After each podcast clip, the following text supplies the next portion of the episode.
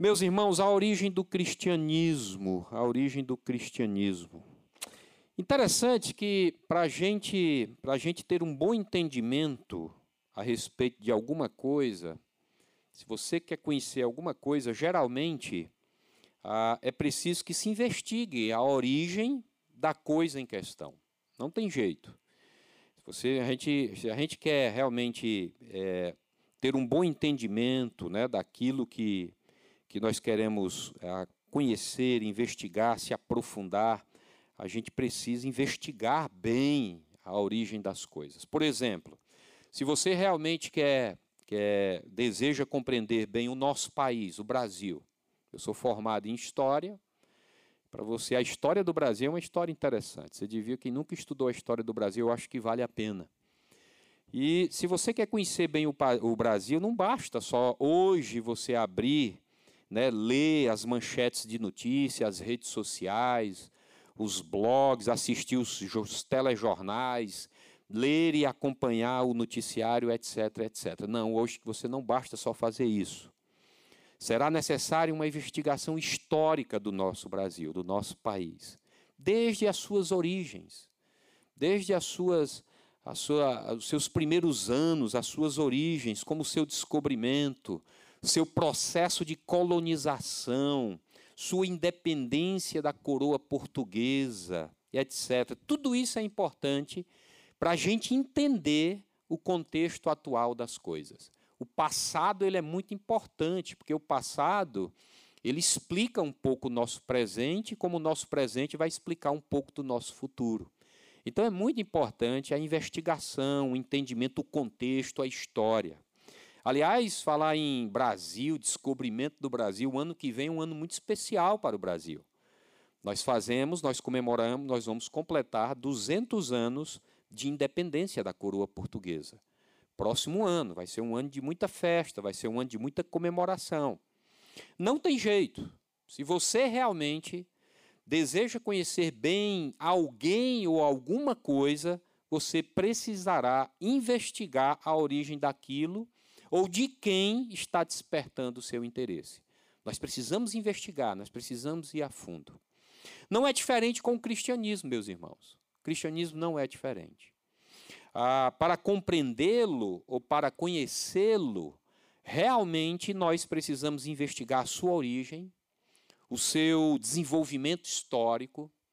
Nós precisamos investigar especialmente os primeiros anos, o que nós encontramos nos relatos dos evangelhos, como também no livro dos Atos dos Apóstolos. Então, João, o evangelista, tinha consciência disso. Esse livro, esse evangelho, nós estamos aqui na série, terceira mensagem, da, da série expositiva do evangelho de João. Nós ainda estamos no capítulo 1, a gente fecha hoje o capítulo 1. João ele entendia muito isso, ele tinha consciência disso. E, portanto, ele faz questão de nos relatar com alguns detalhes a primeira semana do ministério público de Jesus Cristo. O que nós acabamos de ler aqui é a primeira semana de Jesus, começando ali o seu ministério. 30 anos ele, ele ali, crescendo, se preparando como homem. Aos 30 anos de idade, ele é batizado por João Batista. Ah, tem aquele relato né, do espírito a, a, a, descendo sobre ele na forma corpórea de uma pomba. E ele escuta uma voz que vinda dos céus e diz: Este é o meu filho amado em quem eu tenho o prazer. E ali começa o ministério de Jesus. Nós lemos aqui nesse instante né, os primeiros dias ali do ministério de Jesus. Dessa forma, meus irmãos, da mesma maneira que Gênesis capítulo 1, quando você abre lá o primeiro capítulo da Bíblia, das Escrituras Sagradas, se ocupa em descrever a semana que Deus Pai cria o mundo, João capítulo 1, nós lemos aqui, se propõe a detalhar a semana em que Deus Filho, Jesus Cristo, iniciou a obra que transformaria ou restauraria o mundo. Esse capítulo ele é um negócio, gente, impressionante. Nós não temos noção. Observe como João assim o fez no capítulo 1. Eu fiz aqui uma divisão desse capítulo inteiro, versículos de 1 a 18. Se você ler, você vai encontrar o, o contexto, você vai encontrar a espinha dorsal desses 18 versículos, isso daqui. É João afirmando que o Filho eterno de Deus, o Criador de todas as coisas, ah, o, ah, ao lado do Pai, ele se fez carne e habitou entre nós. Nós falamos isso daqui na primeira mensagem. Nos versos 19 a 34, João ele destaca a necessidade de homens e de mulheres de fé compartilharem a mensagem do evangelho, da glória e da, da graça de Deus em Jesus Cristo. E no texto que nós acabamos de ler, nós encontramos os primeiros convertidos ali ao cristianismo, os primeiros discípulos de Jesus. É o que nós acabamos de ler aqui. Então, aqui em João capítulo 1, o cristianismo, nós encontramos o cristianismo no seu estado embrionário, os primeiros momentos do cristianismo. Revelação do Deus encarnado, proclamação da vida, da pessoa, da obra de Jesus e conversão como era soberana, como obra soberana e graciosa do Espírito Santo. Interessante que existe um comentarista do Novo Testamento, esse camarada, ele é fora de sério, é um inglês, R.C. Riley, ele falando sobre a importância desses primeiros dias do cristianismo em praça pública, porque Jesus aqui ele vai passando e aqui nós estamos, nós nós nós lemos aqui Jesus alistando seus primeiros discípulos. Jesus ele passa ali, nós vamos já já nos aprofundar um pouco mais. Vai passando e dizendo: "Siga-me", e vai conversando e vai e vai tirando o discípulo de João Batista e levando para e passam a segui-lo. Então aqui a, a, é o cristianismo em praça pública. Haile, ele vai comentar sobre esses primeiros dias do cristianismo. Olha o que ele diz: que esses versículos deveriam constituir um interesse especial para todo cristão verdadeiro eles descrevem os primórdios da igreja de Cristo. A igreja que hoje é constituída de inúmeros membros, participantes, no princípio consistia somente de alguns fracos membros que foram alcançados pelo evangelho da glória e da graça de Deus em Jesus Cristo. Então, Haile, no seu comentário do Novo Testamento do Evangelho de João, ele faz esse relato. Por isso, meus irmãos, o objetivo ah, de compreendermos melhor a essência do cristianismo, é nós, nós examinaremos a sua origem. Deu enganchado aqui. Então, eu quero destacar aqui quatro pontos principais né, da origem do cristianismo. A mensagem que era pregada. Que mensagem era essa que era pregada? No início ali do cristianismo. A metodologia utilizada por Jesus ali no início do cristianismo, qual era a metodologia? a maneira como a mensagem se espalhou e a manifestação da graça soberana e transformadora de Deus. Então vamos ao primeiro ponto da origem do cristianismo, a mensagem do cristianismo. Qual é a mensagem do cristianismo, meus irmãos? Parece estranho até a gente fazer esta pergunta, mas não é. Essa pergunta ela é fundamental que a façamos, principalmente nos dias de hoje. Porque o que tem de gente falando de mensagem do cristianismo que não é a verdadeira mensagem do cristianismo é impressionante. Hoje nós estamos vivendo no cristianismo um verdadeiro balaio de gato. Um verdadeiro balaio de gato. As pessoas perderam, pastores, igrejas, perderam o rumo. Muitos perderam o rumo. Perderam realmente ah, o fio da meada. Perderam o fio da meada. Especialmente não é não é estranho essa pergunta, ela é fundamental, especialmente quando se leva em, contra, em conta todos os tipos de mensagens que são pregadas em nome da fé cristã. Hoje, as pessoas pegam a prosperidade, igrejas, pastores pegam a prosperidade e colocam como cerne da mensagem do cristianismo.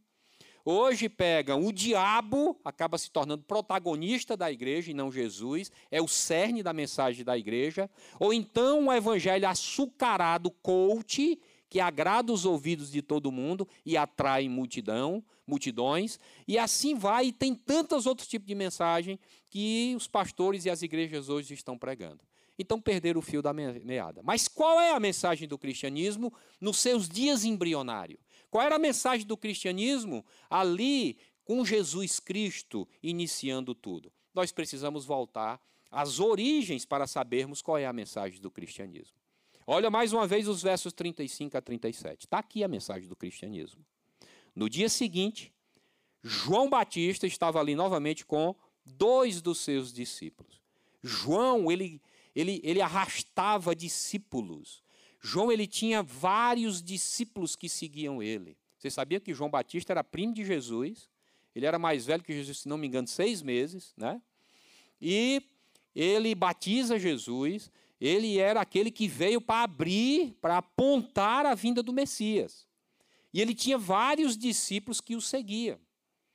Então, estava ele ali, novamente com dois dos seus discípulos. Quando viu Jesus passando, João disse: Ei, vejam ali, galera, ó, ó, meus discípulos, vejam ali, ó. Sabe quem é aquele ali? Aquele ali é o Cordeiro de Deus que tira o pecado do mundo. Ele é o Cordeiro de Deus que tira o pecado do mundo.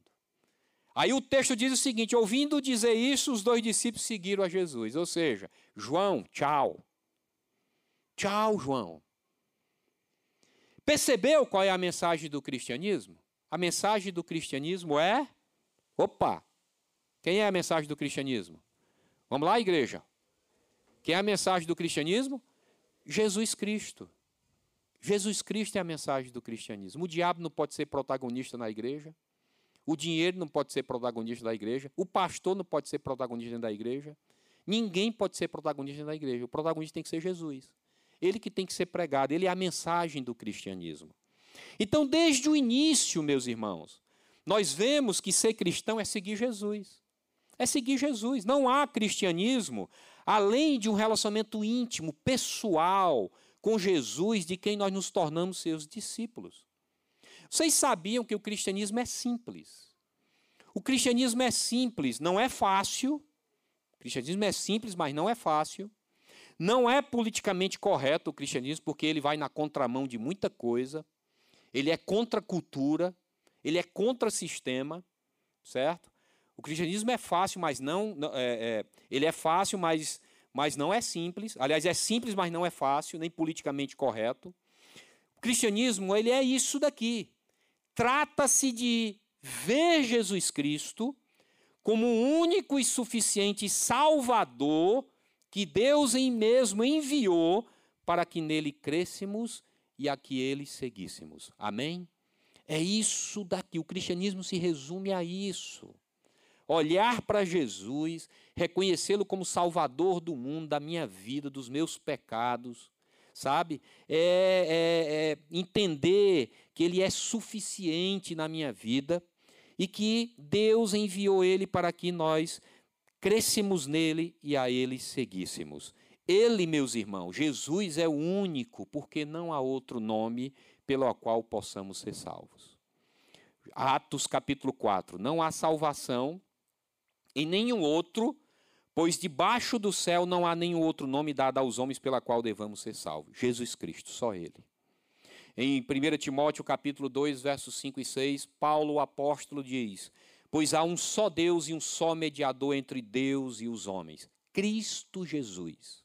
Cristo Jesus, a qual se entregou a si mesmo como resgate por todos. Então, não tem outro mediador, nós não temos outro caminho. Por isso que quando Jesus abre a boca e diz: "Eu sou o caminho, a verdade e a vida", ninguém vem ao Pai a não ser por mim, é porque é ele. É ele, não há mais ninguém. Ele é suficiente. Porque porque nós não precisamos de outra coisa. Não precisamos de outro sacrifício, outro ritual, algum complemento nosso. Não tem como, ele é suficiente, amém? Ele é suficiente, ele é o nosso Salvador. Essa é a mensagem central do cristianismo. Se não há essa mensagem, eu quero dizer, meus irmãos, não há cristianismo. Não há cristianismo. A mensagem do cristianismo é centrada na pessoa, na obra e na palavra de Jesus. Eu sou um crente pop. Você sabe o que é o crente pop? É o crente que vive com a vida pautada na pessoa, na obra e na palavra de Jesus. Né? Para que você seja um crente pop aí. Um crente em Jesus pop. Que a sua vida é pautada na pessoa, obra e palavra de Jesus. A mensagem do cristianismo é assim: pessoa, obra e palavra de Jesus para a salvação dos pecadores. André e João entenderam isso. Os discípulos de João. Entenderam isso e por isso deixaram João Batista e passaram a seguir Jesus. Eles entenderam que não precisava apenas de um mestre. João era um mestre. Um mestre radical. O cara comia gafanhoto, mel silvestre. O cara era um, um, ermitão, né? vivia e a turma seguia ele, era um mestre. Esses mestres que nós temos aí, né? eles, eles precisavam, na verdade, era de um salvador. André e João precisavam de um salvador, não de um mestre, de alguém que os salvasse de seus pecados e os conduzisse a salvos para a vida eterna. Por isso eles creram e passaram a seguir Jesus Cristo. Por isso eles creram e passaram a seguir Jesus Cristo. John Piper, escritor, pastor muito conhecido aqui no Brasil, ele escreveu comentando sobre os discípulos que o, de, que o deixaram, né, que deixaram João Batista ah, para seguir Jesus. Ele escreveu assim: preste atenção nessas frases, acompanhe aí em tela. Ele diz, em outras palavras, John Piper foi preciso. Seguir Jesus não é um ato heróico. Não seguimos como os homens poderosos de Davi. O seguiram para servi-lo e protegê-lo, como seu reverenciado soberano. Não. Nós o seguimos pelo motivo que ovelhas seguem o pastor. Porque precisamos ser protegidos. Nós precisamos ter nossos, nossos pecados perdoados. Nós somos fracos, ele é forte. Nós somos tolos, ele é sábio. Nós estamos com fome, Jesus tem pão. Nós estamos com sede, ele é água viva. Aí ele diz o seguinte: o ponto da conexão entre os versículos 36, quando João diz: Vejam o cordeiro, ele é o cordeiro de Deus que tira o pecado do mundo. Lá no versículo 36. E o 37 diz que a partir daí os discípulos de João Batista, João Batista fez uma besteira, apontou para o outro lá e os caras deixaram ele e eles passaram a seguir Jesus. É que o ato de seguir Jesus chama a atenção para a sua força e não para a nossa. Seu bem não o nosso, sua sabedoria não a nossa. Jesus ele deixou, ele deixou claro esse ensino. Ele disse que as pessoas saudáveis não precisam de médicos, mas sim os doentes. Eu não vim chamar os justos, mas eu vim chamar sim os pecadores. A razão pela qual esses dois discípulos de João o deixaram e seguiram Jesus foi porque Jesus é o Cordeiro de Deus. Eles são pecadores e Jesus é o removedor do pecado que eles precisam. Amém, meus irmãos? Maravilhoso o comentário do John Piper. Então, como nós, hoje, como nós precisamos da mensagem do cristianismo, precisamos dela para a nossa salvação, precisamos dela para a nossa satisfação plena. Jesus, ele, ele nos preenche. Jesus é tudo que nós precisamos. O vazio existencial que tem dentro do humano, do ser humano. Esse homem que do momento que acorda ao momento que vai dormir, fica desesperado para encontrar felicidade. Eu quero dizer que nós só encontraremos felicidade plena na pessoa de Jesus Cristo, quando deitarmos o nosso coração, a nossa mente, a nossa vida e descansarmos na pessoa de Jesus. Hoje, infelizmente, no entanto, o que se vê é um cristianismo sem Cristo. Hoje, o que se vê é um cristianismo onde as pessoas vivem nas experiências cristãs, sem relação íntima, particular, honesta, verdadeira, firme, comprometido com Jesus Cristo. Cristianismo sem Cristo é quando Deus e Jesus são importantes sim na minha vida. Deus e Jesus são importantes na minha vida. Mas eles são apenas, sabe o quê? Eles fazem parte do elenco de apoio do meu próprio show que eu estou dando nesse mundo. Eles são apenas mais um. E não são, não, não são as minhas prioridades. A minha razão de ser, de viver, o meu Deus, o meu Jesus. Nesse sentido, o cristianismo sem Cristo, dentre tantas coisas que têm se aparecido nesse, nessa era pós-moderna que nós estamos vivendo, ele é um cristianismo terapêutico. Deísta, terapêutico. Terapêutico porque não há pecado nem culpa. Hoje ninguém se sente mais culpado, não tem mais o peso do pecado no coração ah, nem culpa a ser perdoado por Deus, mas apenas o peso, os pesos e os sentimentos de culpa por não se corresponder às expectativas de si mesmo ou de outros seres humanos. Meus irmãos, hoje esse cristianismo sem Cristo, mais do que nunca, precisa voltar, precisa se converter, precisa fazer o caminho de volta para a mensagem verdadeira do cristianismo. Salvação pela graça em Jesus Cristo, somente pela fé em Jesus Cristo, que é o Cordeiro de Deus que tira o pecado do mundo. Meus irmãos, essa foi a mensagem. Essa foi a mensagem da igreja, desde a sua origem.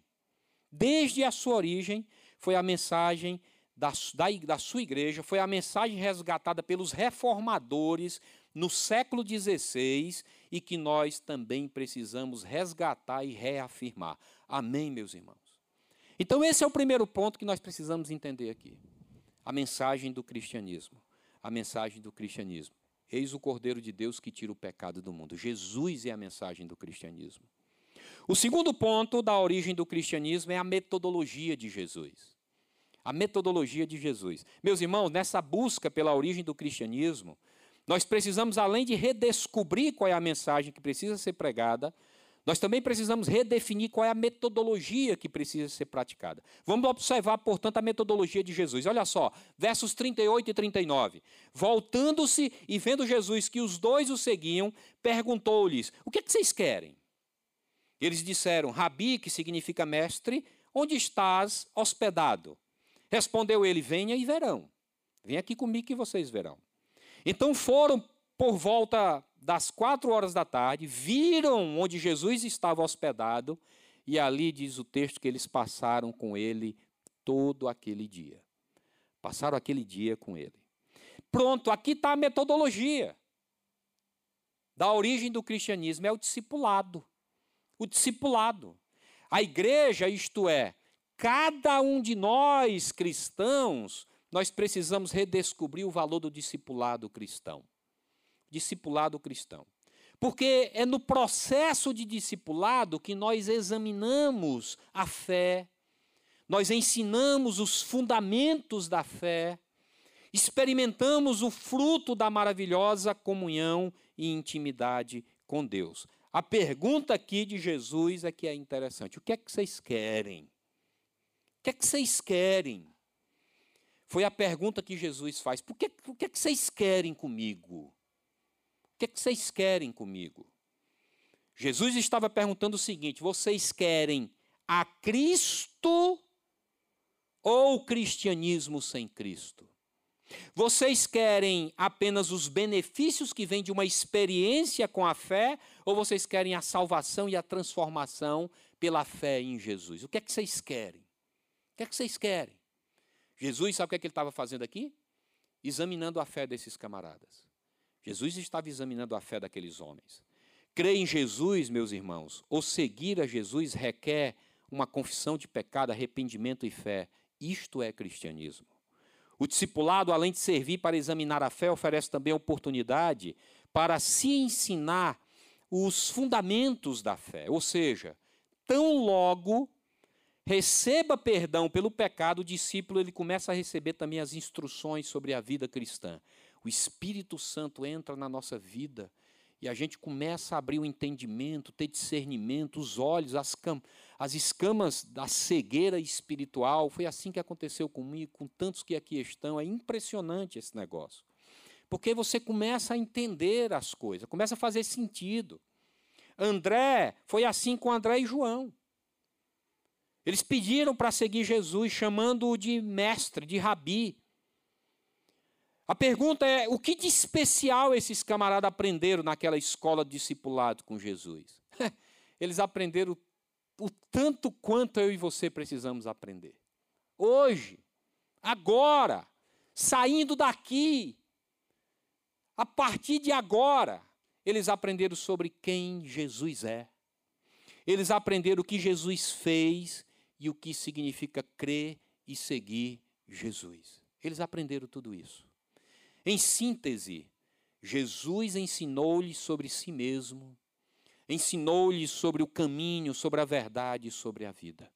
Jesus fez esse caminho com ele, essa caminhada de discipulado. O reformador Lutero, falando do que significa o discipulado cristão, ele escreveu assim: Jesus, além de tudo isso, ele também nos ensina, sabe o que, gente? É maravilhoso, nos ensina a viver.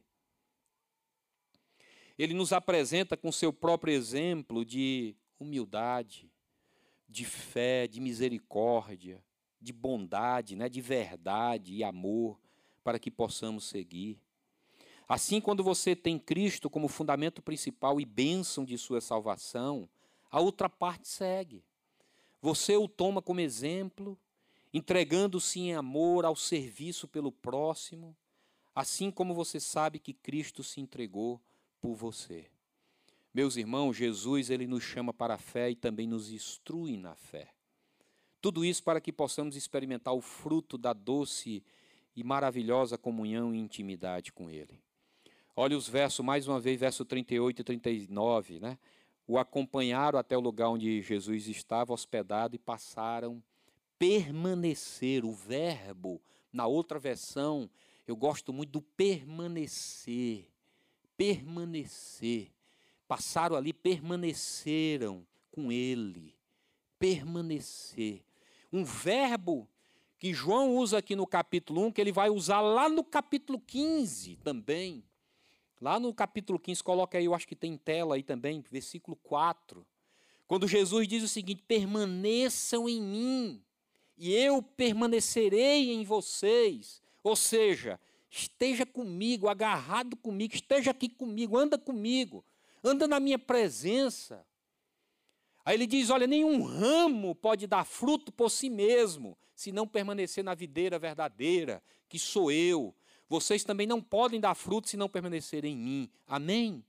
Nós não vamos frutificar, dar frutos de vida, de transformação na vida das pessoas e em nós mesmos, se não estivermos permanecendo, andando com o Senhor firmes, agarrados nessa videira verdadeira que é o Senhor Jesus. Então, ele usa esse verbo. Então, essa foi a metodologia, a metodologia de Jesus, o discipulado. Um tipo de discipulado que examina a fé. O que é que vocês querem? O que é que vocês querem? Essa pergunta serve para todos nós que estamos aqui. O que é que vocês querem? Né? Examina a fé, também ensina os fundamentos da fé e permite aos discípulos experimentarem a doce e maravilhosa comunhão de amor com Jesus. Então, esse é o segundo ponto que nós encontramos aqui no, no cristianismo, no início do cristianismo. A segunda, o, o terceiro ponto da origem do cristianismo é a maneira como essa mensagem se espalhou, porque dali, gente, é interessante. O negócio assim é maravilhoso, né? Coisa sobrenatural, coisa do espírito mesmo. Porque esses camaradas eram tudo pescadores, eram homens simples.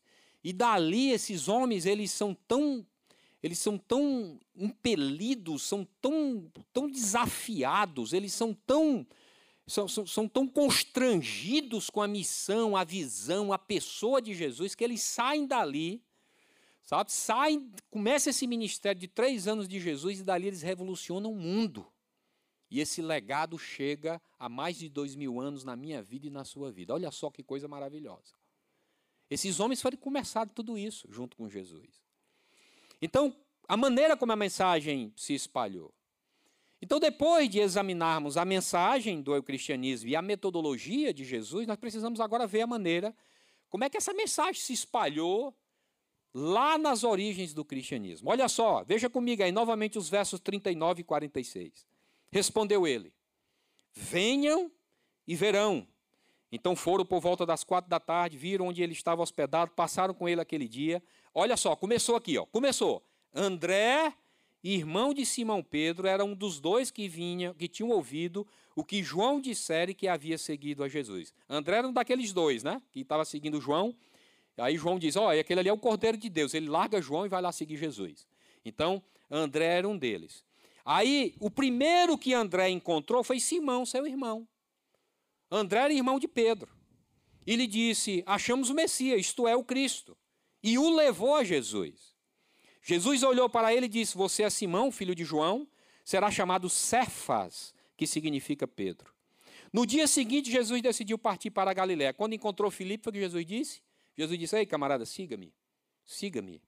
E Filipe, como André e Pedro, também era da cidade de Betsaida. Filipe, que passou a seguir Jesus, ele encontra quem? Natanael. Ele encontra Natanael e ele disse: Achamos aquele sobre quem Moisés escreveu na lei e a respeito de quem os profetas também escreveram. Jesus de Nazaré, filho de José, perguntou a Natanael: Nazaré? Pode vir alguma coisa boa de lá? Diz Filipe: Venha e veja. Vamos lá, vá lá, vá, vá, vamos lá, você vai conhecer ele. Você vai ver se ele é ou não é o Messias. Meus irmãos, preste atenção. João Batista ele leva André e João a Jesus. André, por sua vez, leva Pedro, irmão, seu irmão, a Jesus. Jesus mesmo foi quem encontrou Filipe. Filipe, uma vez achado pelo Senhor, foi e achou Natanael para Jesus. Então, a maneira da mensagem do cristianismo se espalhar, você sabe como é, meu irmão? De boca em boca. De boca em boca. É verdade que houve na história do cristianismo, e até mesmo no início ali da igreja primitiva, houve momentos de conversões em massa, frutos de avivamentos pontuais, mas em grande medida a igreja crescia e ainda cresce da mesma forma, se espalhava na medida em que cada um ia e anunciava o evangelho de Cristo ao parente, ao amigo, ao colega de trabalho, ao colega da faculdade, do colégio, sabe, ao outro, ao próximo, a qualquer pessoa que encontrasse. Amém? Nós, nós perdemos isso hoje. Nós temos medo de dizer que somos cristãos. Nós não falamos mais da nossa fé. Você acha que é piegas você dizer que ama Jesus para uma pessoa? Eu digo de boca cheia, prazer. Digo que sou um crente em Cristo Jesus, que ando com o meu Senhor, a não ser que você anda desajustado como cristão. A não ser que você, sabe, você não tem sido um bom modelo de cristianismo. Aí é complicado. Não vale a pena, meu irmão. Nós precisamos redescobrir essa maneira e praticá-la com coragem, com fé, esperança e amor. A mensagem do Evangelho se espalha de boca em boca. E aí nós temos que ter uma pergunta para todos nós. Minha pergunta para mim e para você: por quem você tem orado, meu irmão? Quem você tem se relacionado intencionalmente para, para apresentar esse Jesus que é vivo, que é maravilhoso, que tem transformado a tua vida? Com quem você tem compartilhado a mensagem do Evangelho da Graça? Faça um propósito com Deus de desenvolver o hábito de intencionalmente viver para buscar e salvar os que estão ao seu redor e que precisa mais do que nunca da mensagem do evangelho, do amor de Deus na sua vida. Não é fazer proselitismo. Eu odeio proselitismo. Você sabe o que é proselitismo? É fazer homens seguidores de homens. Você tem que, na verdade, apontar para Jesus com todos os seus defeitos, todas as suas deficiências. Mas é dizer Jesus, meu amigo, eu só sei que eu era cego, agora vejo, eu só sei que eu estou todo estrupiado, mas estou aqui, estou aqui andando com o meu Jesus. Estou aqui, olha, com o joelho no chão, estou aqui, estou aqui, vamos aqui comigo. Eu sei, ele, ele tem pão, ele tem água viva para a gente. A mensagem do Evangelho se espalha de boca em boca, inclusive pela sua boca, pela minha boca. Amém? Então, esse é o terceiro ponto que nós encontramos aqui no, na origem do cristianismo. E o quarto e último ponto é a manifestação da graça de Deus. Meus irmãos, a graça de Deus sempre se revelará soberanamente salvadora. Cabe a nós apenas sermos fiéis. A obra é fruto do Espírito Santo em nossas vidas. O que faremos a seguir, o que eu vou fazer a seguir é olhar para esses personagens aqui do capítulo 1, observar como Deus ele é poderoso para salvar e transformar pessoas inimagináveis, como ele um dia me transformou, como um dia, como tem me transformado, como um dia ele me alcançou. A minha esperança é que esses exemplos aqui que eu vou relatar que está aqui no capítulo 1 nos encoraja a falar de Cristo e nunca nos calar. Por exemplo, vamos lá, André e João. Primeiro exemplo, primeiro, primeiro encontro aqui, André e João, né, de Jesus.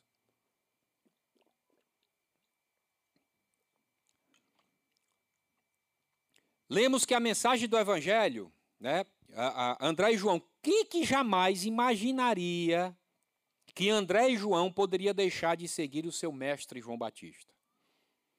Quem que jamais imaginaria? Naquela época, era uma época de muito, muita fidelidade, muito compromisso. Você ser um talmidim, um discípulo, era um negócio sério, sabe? Você seguia o camarada mesmo, você você não abria mão daquele seu mestre, daquele seu orientador espiritual. Quem que imaginaria? a questão é que nós lemos que a mensagem do Evangelho foi tão poderosa que transferiu lealdades. Eu me impressiono sempre quando eu leio esse versículo 37. Os dois discípulos de João, ó, tchau, João. Eu vou seguir Jesus. Eu vou seguir Jesus. Né? Outro exemplo, Pedro, né? Simão Pedro. Quem é que jamais imaginaria que Simão poderia ser transformado? Se você é um bom leitor dos evangelhos, você vê a transformação que Deus, que Jesus faz na vida desse homem. Um camarada extremamente impulsivo. Essa semana, nos meus devocionais, eu li aquele episódio de Jesus no Getsemane e o, o Malco chega lá, o soldado, para prender Jesus junto com Judas, o traidor, e o camarada puxa a peixeira. Eu acho que Pedro era até meio cearense.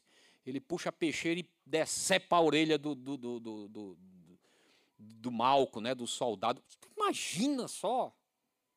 Aí Jesus vai lá, pega a orelha do camarada, cura ali na hora e diz o seguinte: Pedro, ei, camarada, para com isso. Quem vive pela espada, pela espada morrerá. Meus, ó, é outra perspectiva. Meu, meu, meu reino é de outro lugar. Esse camarada deu muito trabalho a Jesus, ele negou Jesus.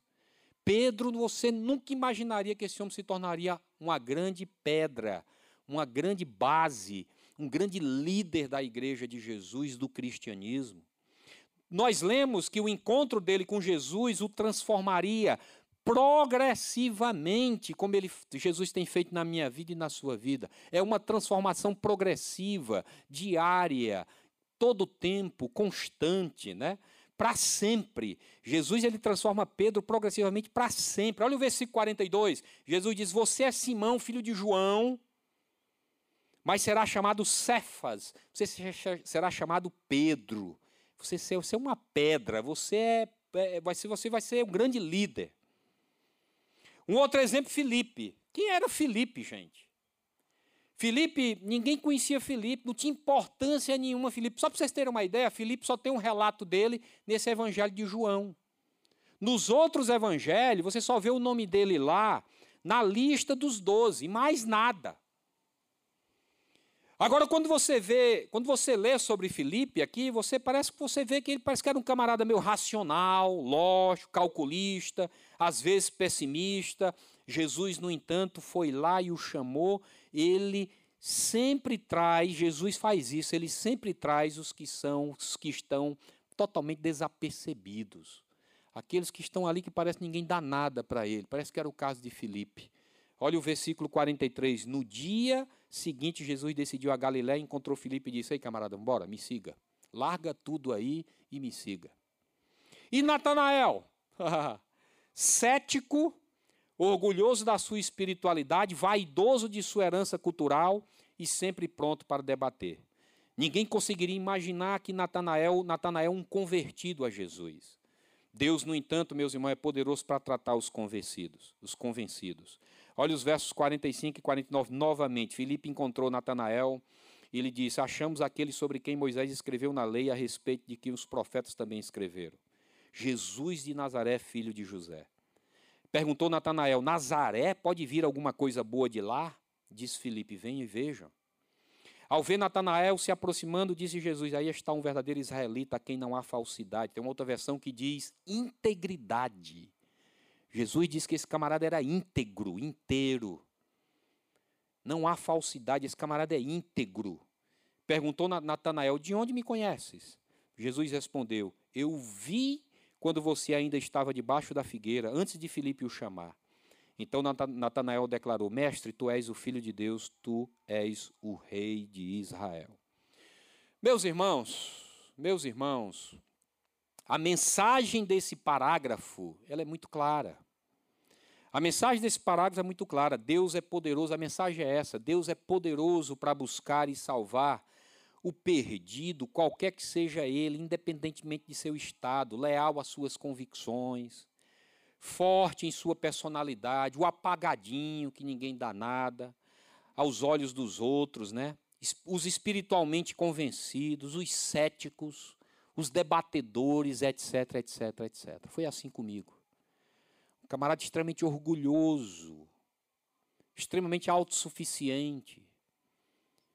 E Jesus, na sua infinita graça e misericórdia, do jeito dele, do modo dele, do tempo dele, me alcançou através da dor, mas me alcançou e me resgatou. Cético, crítico ao cristianismo, zombava de Jesus. Mas um dia, ali naquela calçada do IJF, minha esposa entrando semi-morta, no seu acidente, eu entreguei minha vida a Jesus, porque eu tive que me render, eu não aguentava mais, não dá mais. Eu preciso de algo mais poderoso do que esse mundo, do que eu. E eu entreguei minha vida a Jesus. Ninguém consegue se manter rígido, duro, firme e o mesmo diante da irresistível graça de Deus, quando ela atinge o coração do pecador com o evangelho da glória e da graça de Deus. Por isso, meus irmãos, por isso, meu irmão, tenha fé e fale do cristianismo, fale de Jesus, não te cales e anuncie o evangelho de Jesus Cristo. Amém? Eu quero concluir dizendo o seguinte: nós, estudando hoje a origem do cristianismo, nós descobrimos que a sua mensagem é quem? É Jesus Cristo. A mensagem é Jesus, a pessoa, a obra e a palavra de Jesus e as implicações da fé em Cristo no dia a dia do discípulo. Verificamos também que o método de Jesus Cristo é o discipulado, é andar com Ele, é andar com Jesus. Eu e você precisamos andar com Jesus todos os dias, levá-lo em consideração em tudo na nossa vida, nas nossas decisões, nos nossos pensamentos. Aquilo que Paulo apóstolo diz: quer comais, quer bebais, façais tudo para a glória de Deus. Reconhecer o Senhor em tudo na nossa vida discipulado do tipo que investe tempo, examina a fé, ensina os fundamentos de fé e experimenta o fruto da doce experiência e maravilhosa comunhão com Deus. Nós destacamos também que a maneira como a mensagem se espalha de boca em boca, ou seja, através da intencionalidade dos relacionamentos que nós precisamos construir com as pessoas que não conhecem a Jesus, que precisa de Jesus. Todo mundo precisa, não precisa da igreja não, a igreja é consequência. Não precisa do pastor Márcio não, não precisa de homem nem de mulher ninguém, precisa de Jesus, de Deus na sua vida. Amém? Esses dias eu estava lá, lá, no Junco e estava numa reunião dizendo: se você sair daqui batendo em cada porta dessa rua aqui, naquela rua lateral que passa ali no Junco, saia batendo aqui, não tenho quase certeza, tenho convicção que na grande maioria das casas tem problemas, dificuldades, crises familiares, conjugais que precisam de Jesus. Não tem como, Jesus é a esperança do mundo. E também aprendemos que a manifestação da graça de Deus é o poder para a salvação e a transformação do pecador. A salvação pertence ao Senhor. Na a sua graça irresistível e sua palavra nunca voltará vazia. A pergunta para todos nós para terminar: quais implicações, que implicações há para a nossa igreja, né, nesse texto, nesse estudo que nós fizemos aqui nessa noite? Algumas. Nós precisamos conhecer e comunicar o evangelho. Nós precisamos abrir a nossa boca, abrir a nossa casa, investir. Nós precisamos sair desse nosso mundinho, desse nosso comodismo e olhar para esses discípulos e tê-los como exemplo. Esses camaradas entregaram a vida pela causa. Onde é que nós estamos? entregaram a vida por Jesus. é, vai estudar como é que esses homens morreram, os doze. Decapitado, partido ao meio, crucificado de cabeça para baixo. E nós estamos aqui. Nós concebemos um Jesus e um cristianismo para, sabe, que, me, que, que seja conforto, que seja bem feito. Nós começamos a fazer umas barganhas com Deus. Então nós precisamos conhecer e comunicar o Evangelho, aprender e praticar o discipulado, andar com Jesus, buscar o poder do Espírito Santo em oração. Ei, meu irmão, ora aí, bota o joelho no chão. Ora pela tua esposa, ora por você mesmo, ora por tudo, por todos. Ora. E anunciar a tempo e a fora de tempo o Evangelho da graça de Deus. Você que está ouvindo aqui, talvez pela primeira vez, o Evangelho, pela primeira vez, que relevância há nele para você? Creia em Jesus e veja os céus se abrirem sobre sua vida. Não é de graça que Jesus termina com os versos 50 e 51. Olha aí, coloca aí. Jesus diz: Você crê, Natanael? Falando com Natanael: Você crê, Natanael? Você sabe o que, é que você crê? Porque eu disse que eu vi debaixo da figueira. Aí ele, ele fala para Natanael, mas ele se vira para os outros. Eu fico imaginando, eu fico, porque eu leio a Bíblia, aí eu, fico, eu me transporto para a cena, né? Falou com Natanael, mas ele vira para os outros aqui e diz o seguinte: Olha, você verá coisas maiores do que essa. E então acrescentou: Digo-lhes a verdade, vocês verão, vocês aí que estão comigo, vocês verão o céu aberto. Vocês vão agora começar a caminhar comigo. Três anos de ministério intenso, certo? Vocês vão passar perrengues comigo. O negócio é pesado, certo? Mas vocês verão vocês verão o céu aberto, os anjos de Deus subindo e descendo sobre o Filho do Homem. Ei, meu irmão, você sabe o que acontece quando a gente entrega a vida a Jesus? Isso acontece com a gente. O céu se abre. A gente começa a entender as coisas espirituais, as coisas sobrenaturais. A gente começa a enxergar e entender que esse mundo não se resume só a essas coisas que você está vendo, esse mundo físico.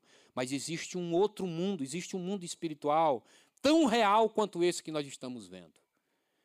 E Jesus, ele faz isso com a gente. A gente começa a discernir as coisas espiritualmente nesse mundo. Então, Cristo abrirá as portas do céu para você. E você terá livre acesso à presença de Deus Pai. Deus mesmo cuidará de assistir você, meu irmão. Enviará anjos, se for preciso, para cuidar de você, da sua família. Cristo será exaltado em sua vida, você viverá para a glória de Jesus. Então creia em Jesus. Junte-se a nós nessa busca pela vida que há em Cristo Jesus. Amém? Então essa é a mensagem, essa é a mensagem de hoje. A origem do cristianismo foi isso que aconteceu. Jesus é a mensagem do cristianismo. O discipulado é a forma como Jesus eh, desenvolveu ali o início do cristianismo. O boca a boca, o falar, né, é a metodologia. E a graça de Deus ela é salvadora para todos os homens, mas só que essa graça depende da gente, depende da igreja de Jesus para que ela seja espalhada. O amor de Deus precisa ser espalhado através, primeiramente, que ele passe pela nossa vida, né? Passe, é, chegue até nós e através de nós, para que a gente possa alcançar tantos outros, como foi assim na minha vida e na sua vida. Amém?